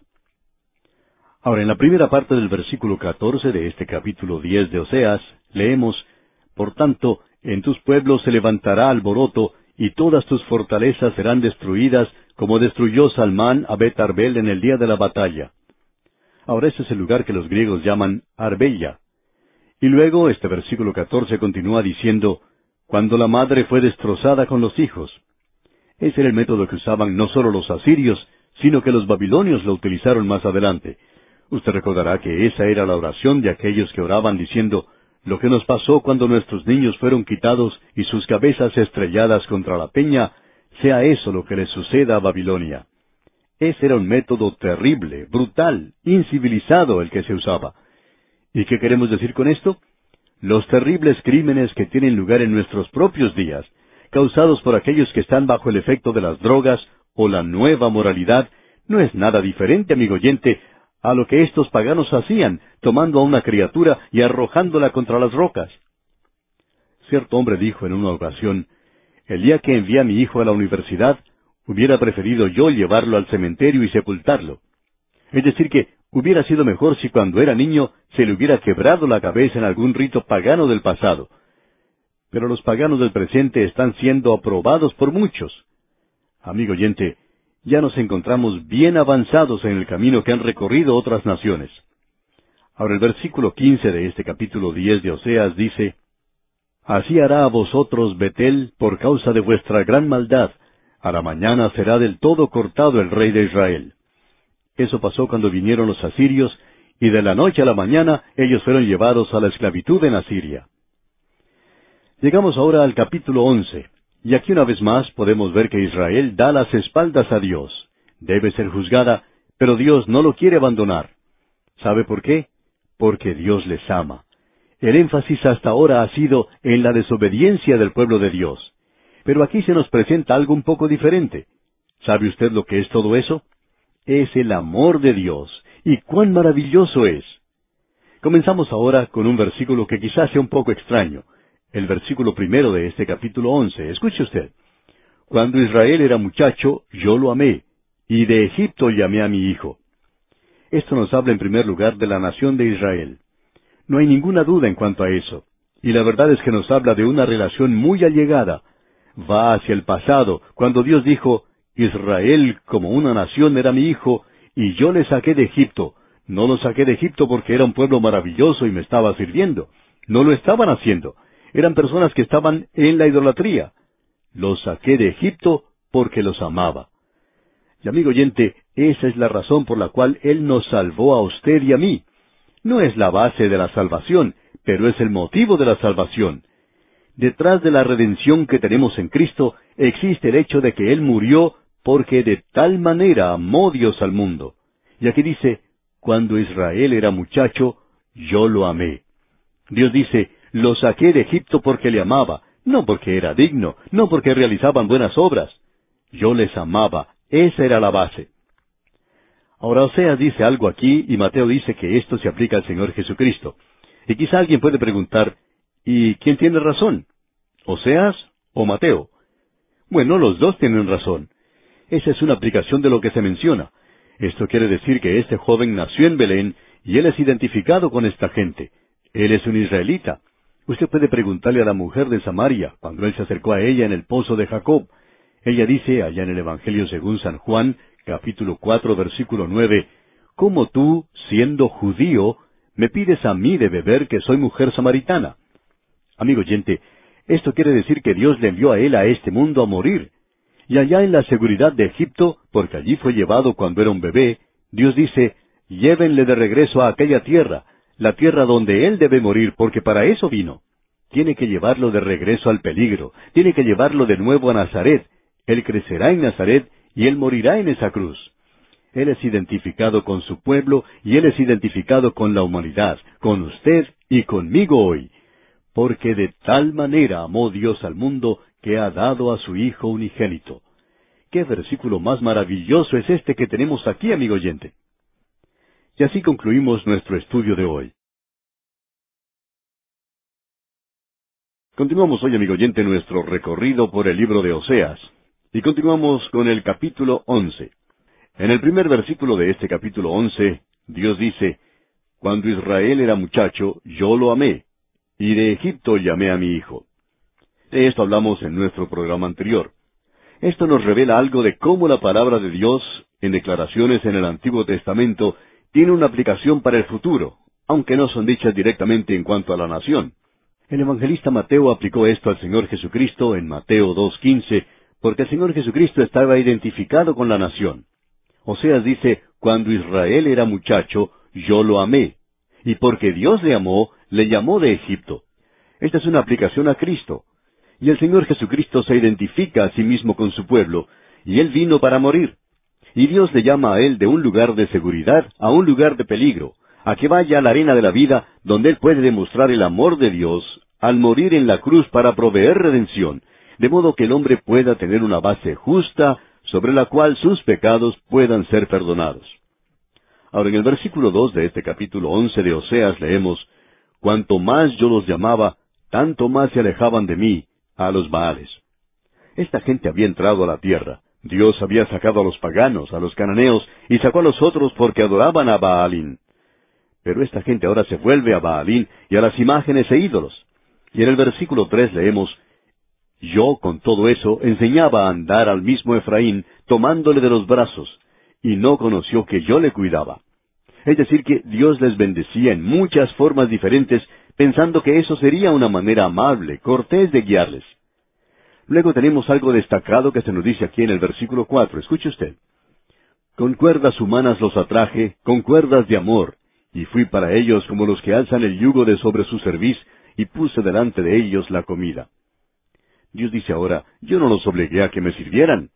Y Dios no hace eso con usted hoy tampoco, amigo oyente. Hay muchas personas que dicen, ¿por qué no actúa Dios hoy? ¿Por qué no hace esto o aquello? No sabemos por qué Dios no hace muchas cosas, amigo oyente. Él no nos ha dicho eso. Pero Él es Dios. Y nosotros solo somos una pequeña criatura en la tierra. y nos falta mucha información y no podemos contestar eso. Pero sabemos sí una cosa, Dios no obliga a nadie. La única cuerda que Él pone a su alrededor es una cuerda de amor. Esa es la única que Él utiliza. Él dice, yo ni siquiera puse el yugo sobre ustedes. Yo no les pondré riendas. No les obligaré en nada. La única obligación que traigo delante de ustedes es que les amo. Amigo oyente, eso es lo que Él está haciendo con usted y conmigo hoy. Él movió el cielo y el infierno para llegar a la puerta de su corazón. Y Él estuvo allí, y llama cuidadosamente a la puerta y dice, He aquí estoy a la puerta y llamo. Ahí es donde está Él ahora. Él no va a derribar la puerta, Él no va a forzar su entrada. Usted, usted, amigo oyente, tiene que responder al amor. Lo interesante de notar es que esta ha sido la solicitud más poderosa. Usted recordará la historia que se cuenta en cuanto a Napoleón. Él hizo una declaración en una ocasión diciendo, Carlo Magno y Alejandro Magno y otros grandes generales han formado grandes imperios, y los hicieron por la fuerza. Jesucristo hoy tiene millones de personas que pueden morir por Él, y Él hizo ese imperio basado en el amor. Esa es la forma, amigo oyente, que Él tiene para apelar. No piense que habrá otros métodos que Él pueda utilizar. Él le juzgará, pero Él no utilizará ningún otro método para que usted vaya con Él, sino por medio del amor. Y esa es la solicitud más poderosa que puede hacerse hoy. Es la cuerda del amor. Dios no le obligará a usted a hacer nada. Luego dice en el versículo cinco de este capítulo once de Oseas, No volverá a tierra de Egipto, sino que el asirio mismo será su rey, porque no se quisieron convertir. Israel se estaba dirigiendo a Egipto para buscar ayuda allí, y luego descubrió que Egipto era su enemigo. Luego corrió hacia Asiria para buscar ayuda allá. Y Dios dijo, haré que Asiria se convierta en su rey. Y allí es donde Él los envió a la cautividad. Ahora los versículos seis y siete dicen, Caerá espada sobre sus ciudades y consumirá sus aldeas, las consumirá a causa de sus propios consejos. Entre tanto, mi pueblo está adherido a la rebelión contra mí. Aunque me llaman el Altísimo, ninguno absolutamente me quiere enaltecer. Ya utilizamos una ilustración anteriormente en cuanto al ganado que no quiere subir al medio de transporte que se ha provisto. El ganadero trata de empujarlo para que suba de la planta hacia el medio de transporte, es decir, a la carreta, pero el animal se niega a hacerlo, endureciendo sus patas. Bueno, ese es el cuadro que se nos presenta aquí. Es sencillamente el negarse a escuchar a Dios, el negarse a ir a Él. En el versículo ocho tenemos una nota muy triste. Es como si Dios tuviera un dilema bastante grande, como si Él se viera frustrado. Escuche lo que Él dice. ¿Cómo podré abandonarte, oh Efraín? Dios no quiere abandonarlo, ¿ve usted? Dios les ama, pero a causa de sus pecados, Dios debe castigarles. Y Él continúa diciendo, ¿te entregaré yo, Israel? Y amigo oyente, Dios no tiene ninguna otra forma de salvarle a usted excepto mediante la muerte de Cristo. Quizá usted tenga dos o tres caminos diferentes, pero Dios solamente tiene un camino. Y ya que Él dice en este libro, yo soy el único Salvador, es mejor que usted escuche lo que Él tiene que decir, porque usted y yo, amigo oyente, no estamos en el negocio de salvación. En cambio, Él sí lo está. Él dice aquí en este versículo ocho, ¿Cómo podré yo hacerte como Adma o ponerte como a? Esas eran ciudades en la planicie que Dios juzgó junto con Sodoma y Gomorra. Dios dice, no me gusta castigarles de la misma manera. Pero amigo oyente, es tan desolado ahora en Samaria como lo es en el Mar Muerto. Dios tuvo que juzgarles porque Él dice en la última parte del versículo ocho, Mi corazón se conmueve dentro de mí, se inflama toda mi compasión. Y en la primera parte del versículo nueve, No ejecutaré el ardor de mi ira. Es decir, que ellos no recibieron ni siquiera la mitad de lo que merecían. ¿Por qué? Porque Dios dice, Ni volveré para destruir a Efraín. Dios va a recibirles, para poner nuevamente a esta gente en esa tierra algún día. El regreso presente de ellos no es el cumplimiento de todo esto. Ahora no debemos culpar a Dios por lo que está ocurriendo allí hoy, pero Dios lo hará. ¿Por qué lo va a hacer? Bueno, por una razón que vemos aquí en la última parte del versículo nueve. Porque Dios soy y no hombre, el santo en medio de ti, y no entraré en la ciudad. Hay algo que debemos aprender aquí. Opinamos que ya que vivimos en una democracia y se nos dice hoy, Bueno, no creemos que tenga mucho significado, pero se nos dice que nosotros somos el pueblo, y que nuestro gobierno existe para nosotros, y que ellos van a hacer lo que nosotros queremos que hagan, y que la decisión siempre es nuestra. Y Dios dice, yo quiero que ustedes sepan algo, que yo soy un Dios soberano. Yo no debo rendirle cuentas a nadie. No existe ningún cuerpo de directores y nadie me eligió a mí a este cargo. Y yo hago lo que me plazca. Y amigo oyente, queremos decir esto con mucho énfasis hoy. Si a usted no le gusta lo que Dios está haciendo hoy, es una lástima porque Dios va a hacerlo de todas maneras. Él no tiene que rendirle cuentas a usted. Ahora alguien quizá diga, ah, ¿por qué Dios hace eso? No lo sabemos, amigo oyente. Hay muchas cosas que Dios hace y nosotros no comprendemos. Bueno, Él es Dios, y por seguro que no tiene que rendir cuentas ante nosotros. Él no viene a esta tierra y nos presenta un informe. ¿Por qué? Porque Él es Dios. Él no tiene que dar ningún informe. Escuchemos ahora lo que dice aquí el versículo diez de este capítulo once de Oseas. En pos de Jehová caminarán, Él rugirá como león, rugirá, y los hijos vendrán temblando desde el occidente. Dios castigará, amigo oyente, un juicio de las naciones del occidente, y nosotros estamos viviendo al occidente de Israel. Ahora los versículos once y doce, versículos finales de este capítulo once, dicen, Como ave acudirán velozmente de Egipto y de la tierra de Asiria como paloma, y los haré habitar en sus casas, dice Jehová. Me rodeó Efraín de mentira, y la casa de Israel de engaño. Judá aún gobierna con Dios, y es fiel con los santos. Aún tenían ellos unos cuantos reyes buenos en la parte sur del reino, pero no había ninguno en el reino del norte. Ellos habían profesado algo, pero estaban usando mentiras y engaños. Amigo oyente, usted puede engañar a todos en el día de hoy. Abraham Lincoln dijo en una ocasión, uno puede engañar un poco de gente todo el tiempo. Toda la gente un poco de tiempo, pero uno no puede engañar a toda la gente todo el tiempo. Él no vivió en el día de la televisión y del lavado cerebral, pero hoy uno puede engañar a la gente todo el tiempo. Nunca hemos vivido en una época donde se hacía tanto lavado cerebral como ahora. Pero si usted quiere saber algo, amigo oyente, nadie está engañando a Dios. Él sabe y Él juzgará algún día según la verdad. Ahora Él dice en la primera parte del versículo uno del capítulo doce, Efraín se apacienta de viento y sigue al solano. Eso se refiere a un viento que viene del oriente sobre el desierto árabe y pasa sobre esa tierra. Y amigo oyente, uno piensa que está en un lugar equivocado, que ha equivocado de lugar cuando está allí y este viento comienza a soplar. Y Dios dice, así es como permitiré que pasen los asirios por esta tierra.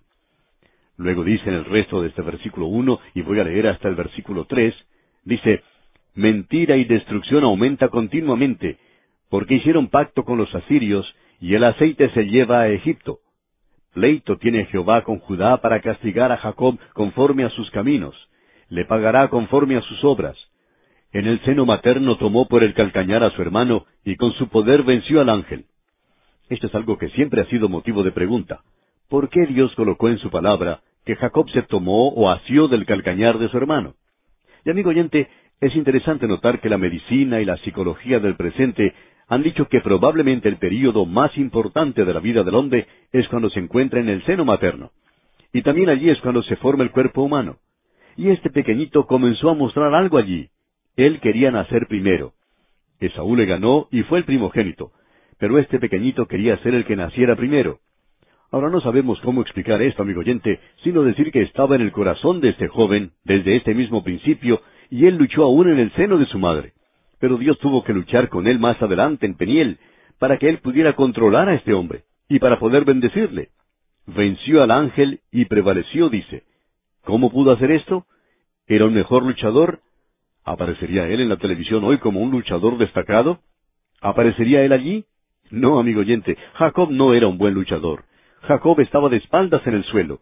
Dios le había colocado allí, pero él ganó. ¿Y sabe usted cómo Jacob ganó? Rindiéndose. Usted puede luchar contra Dios todo lo que quiera, pero usted nunca ganará hasta cuando usted se rinda a Él. Ahora el versículo cinco de este capítulo doce de Oseas dice, Mas Jehová es Dios de los ejércitos, Jehová es su nombre. No tenemos tiempo para entrar en todo esto, pero esta es una maravillosa declaración que tenemos ante nosotros. Luego en el versículo seis continúa diciendo, Tú pues vuélvete a tu Dios, guarda misericordia y juicio, y en tu Dios confía siempre. Amigo oyente, el nombre Jehová es Señor. Es un nombre que Dios le dio a ellos como recordatorio.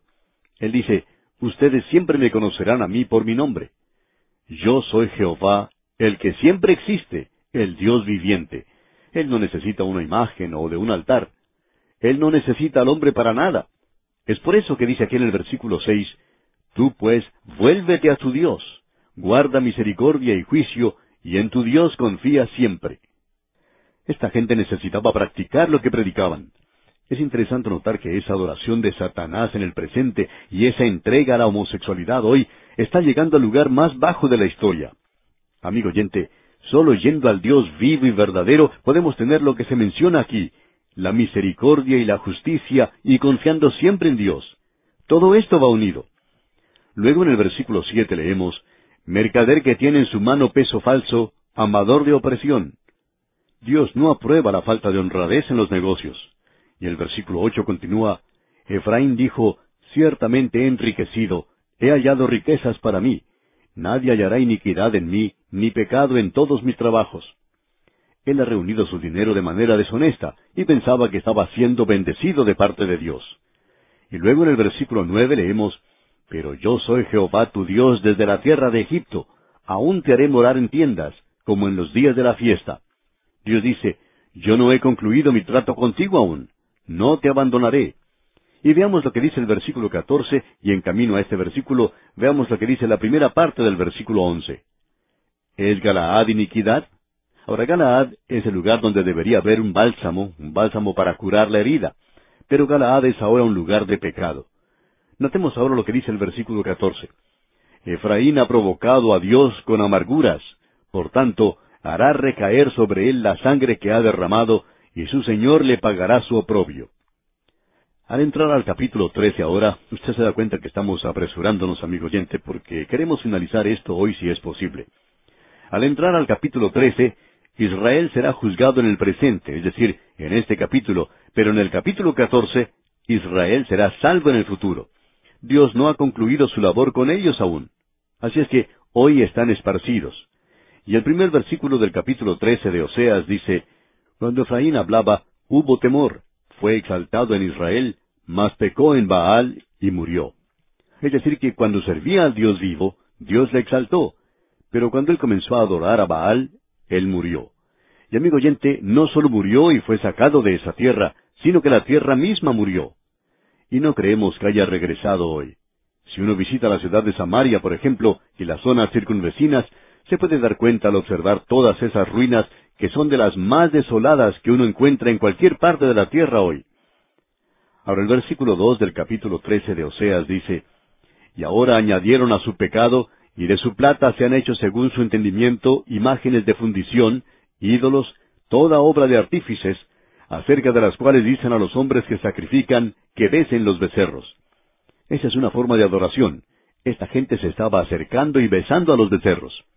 Hay muchas personas que hoy piensan que si ellos besan una imagen o si besan la tierra, como uno puede observar a veces en Israel, en el jardín del sepulcro, por ejemplo, donde las personas que visitan a veces se ponen de rodillas y besan la tierra, lo que uno puede conseguir haciendo eso, amigo oyente, es solamente una gran cantidad de microbios. Hay personas que piensan que ese es un lugar santo, que allí es donde el Señor estuvo sepultado. Pero eso no hace ninguna diferencia. Él no está allí ahora. Él está vivo a la diestra de Dios. Es imposible besarle hoy, pero usted puede adorarle y alabarle. Es realmente una insensatez el tratar de hacer esta clase de cosas hoy como si uno estuviera adorando a Dios vivo y verdadero. Uno le adora, amigo oyente, en la vida que uno vive. Uno le adora en la manera en que lleva a cabo los negocios, en la manera en que se comporta en su vida social, en la forma en que hace las cosas en su hogar, en la forma en que uno se comporta en la calle, no en un santuario. Hoy nosotros hemos hecho una diferencia entre el santuario y la calle, pero en realidad no existe ninguna diferencia ante Dios. Ahora el versículo cuatro de este capítulo trece de Oseas dice, Mas yo soy Jehová tu Dios desde la tierra de Egipto, no conocerás, pues, otro Dios fuera de mí, ni otro Salvador sino a mí. Usted puede presentar su propio plan de salvación, amigo oyente, pero Él es el único Salvador, y ya que Él es el único Salvador, es mejor que usted venga por el camino que Él ha trazado. Él dijo, Yo soy el camino, la verdad y la vida. Nadie viene al Padre sino por mí. Amigo oyente, o eso es cierto o no lo es. Millones de personas han recorrido ese camino y han descubierto que eso es cierto. Usted puede tener su propio camino de salvación, pero Dios es el único Salvador, y Él es el único que puede darle a usted un plan de salvación. Él es el único que puede realizarlo. Dios dice, Yo soy Jehová tu Dios desde la tierra de Egipto. Yo no les voy a abandonar, pero voy a juzgarles. Y en los versículos cinco al siete de este capítulo trece de Oseas leemos, yo te conocí en el desierto, en tierra seca. En tus pastos se saciaron y repleto se ensoberbeció su corazón. Por esta causa se olvidaron de mí. Por tanto, yo seré para ellos como león. Como un leopardo en el camino los acecharé. Y en la primera parte del versículo ocho leemos, Como osa que ha perdido los hijos, los encontraré. No nos gusta espiritualizar la profecía, pero aquí tenemos algo que es interesante. El león era un cuadro de Babilonia. El leopardo era el cuadro de Grecia, de Alejandro Magno. El oso era el cuadro del imperio medo-persa. Dios dice, yo seré para ellos como león, y los esparció a Babilonia, y a Media y Persia. Ellos fueron esparcidos a través del mundo. Y ocurrió lo mismo con el oso, si se me permite la expresión. Amigo oyente, Dios dice, yo voy a juzgarles, pero no he terminado con ustedes. Yo voy a restaurarles. Y en el versículo nueve dice, Te perdiste, oh Israel, mas en mí está tu ayuda. En el día de hoy hasta culpamos a Dios por lo que nos sucede. Si hoy nosotros sentimos que debemos acusar a Dios, aquí tenemos un buen versículo para estudiarlo. Te perdiste a ti mismo. Usted es responsable por su condición. Usted recibe ayuda también de parte de Dios. Él le proveerá ayuda. Ahora en el versículo once de este capítulo trece de Oseas leemos, Te di rey en mi furor, y te lo quité en mi ira. Y ese rey fue Saúl. Y él quitó a Oseas del reino del norte, y el último que tomó fue Sedequías en el reino del sur, y lo hizo en su ira. Juicio, castigo al comienzo, castigo al fin. Es decir, que es claro lo que dice el versículo 16, que Samaria será asolada. Y si usted ha visitado ese lugar, va a estar de acuerdo con Dios. Es un lugar desolado hoy. Ahora, el último capítulo del libro de Oseas es el capítulo 14, y es algo realmente maravilloso. Israel será salvada en el futuro. Y en el primer versículo del capítulo 14 leemos, Vuelve, oh Israel, a Jehová tu Dios, porque por tu pecado has caído. Fue tu pecado que causó que fueras a la cautividad. Y en el versículo 3 leemos, No nos librará el asirio, no montaremos en caballos, ni nunca más diremos a la obra de nuestras manos, dioses nuestros, porque en ti el huérfano alcanzará misericordia. Imagínese usted hacer algo con sus propias manos y luego postrarse y adorarlo. Hay muchos hombres que hoy adoran su propia habilidad. Ellos adoran su cerebro, su intelecto. Ellos adoran lo que están haciendo hoy, lo que son capaces de hacer.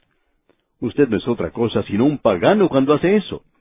Y en el versículo cuatro leemos, Yo sanaré su rebelión. Ellos se han estado apartando de él, pero Dios dice, Yo los sanaré, los amaré de pura gracia porque mi ira se apartó de ellos. Y ahora veamos lo que dice el versículo ocho, uno de los versículos más maravillosos que tenemos en la Biblia. Aquí tenemos un cántico de victoria. Efraín dirá, ¿qué más tendré ya con los ídolos? Yo lo oiré y miraré. Yo seré a él como la haya verde. De mí será hallado tu fruto. Aparentemente Dios va a ganar. El amor va a triunfar. El amor va a obtener la victoria aquí. Él dice aquí a Efraín, Oh Efraín, los dejé solos porque se habían vuelto a los ídolos. Pero llegará un día cuando ellos verán que han cometido una gran equivocación y regresarán. Y entonces dirán, ya no tendré nada que hacer con los ídolos. No podemos sino pensar en esa tragedia de pecado, en ese drama humano que se está representando ante nosotros en este mundo hoy, que Dios vendrá y saldrá siendo victorioso. Pensamos que habrá mucha más gente salvada que la perdida. Eso es lo que pensaba el gran predicador Spurgeon. Él decía eso. Usted y yo estamos enfrascados en lo que sucede en nuestra hora presente y uno mira alrededor hoy y solamente puede ver un pequeño rebaño del cual habló nuestro Señor Jesucristo. Y eso es lo que Él está llamando de este mundo. Pero en el pasado, Él salvó, por ejemplo, a toda la población de Nínive. Cien años más tarde, ellos se volvieron al pecado y los castigó. Y ha habido muchos grandes movimientos de avivamiento en el pasado, pero en el futuro tendrá lugar el mayor movimiento de gente acudiendo a Dios y eso tendrá lugar durante la gran tribulación. Y el milenio será un período de salvación, digamos de paso. Esa es una de las cosas que sucederán en el milenio. Dios triunfará, el amor triunfará. Nuestro Dios anda victorioso en su propio carro. Él es un Dios soberano. Que Dios tenga compasión del hombre que caiga entre las ruedas de ese carro hoy. Yo no sé en cuanto a usted, amigo oyente, pero yo soy como Felipe. Estoy pidiendo que me lleve con él hoy. Quiero andar con Dios. Y así, amigo oyente, concluimos nuestro estudio en el libro de Oseas.